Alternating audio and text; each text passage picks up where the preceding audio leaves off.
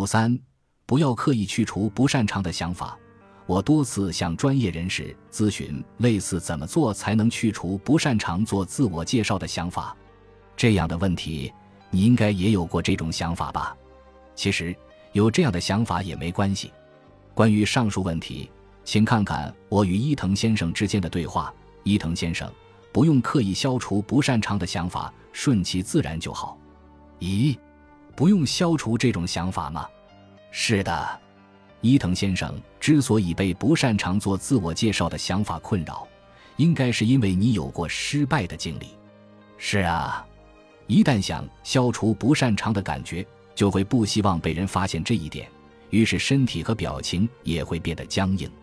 如果伊藤先生听这种人做自我介绍，会留下什么印象呢？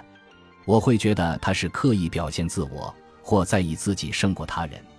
你会想与这种人积极往来吗？不会，一想到自己也做过这样的自我介绍，就不寒而栗。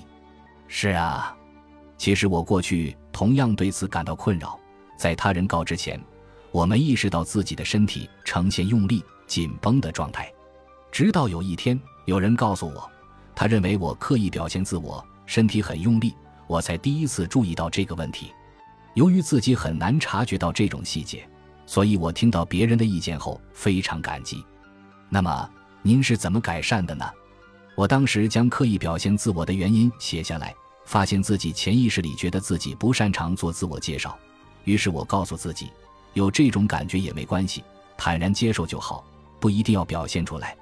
表现出来，是的，有些人在做自我介绍时会不自觉地说自己不擅长这件事，有些人甚至会先说我不擅长自我介绍的赘词，虽然不擅长。但说这种话是不会引起任何回响的。没错，是这样。因为不希望发生这种事，所以我反向运用这种感觉。具体怎么做呢？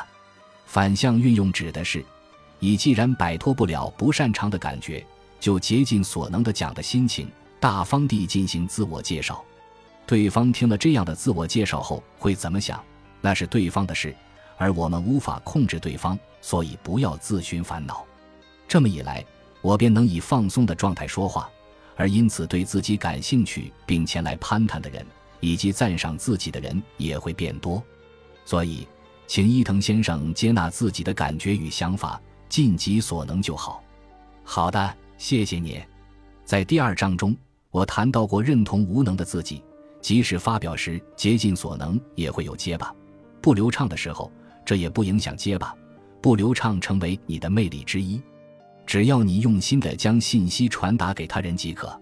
如果你一味的想着克服这种不擅长的感觉，结巴的时候就会想啊，糟糕，甚至当即浮现出焦虑的神情，就会给听众留下不好的印象。怎么想是听众的事，不是我们可以掌控的。因此，接受自己不擅长做自我介绍的事实，尽己所能就好。这样的心情会让你更有自信。我在这个章节里介绍了成功者的实践经验，以及听众反响不好时挽回局面的方法。你可以试着重新设计自我介绍。如果你有所收获，我也会感到欣慰。本集播放完毕，感谢您的收听，喜欢请订阅加关注，主页有更多精彩内容。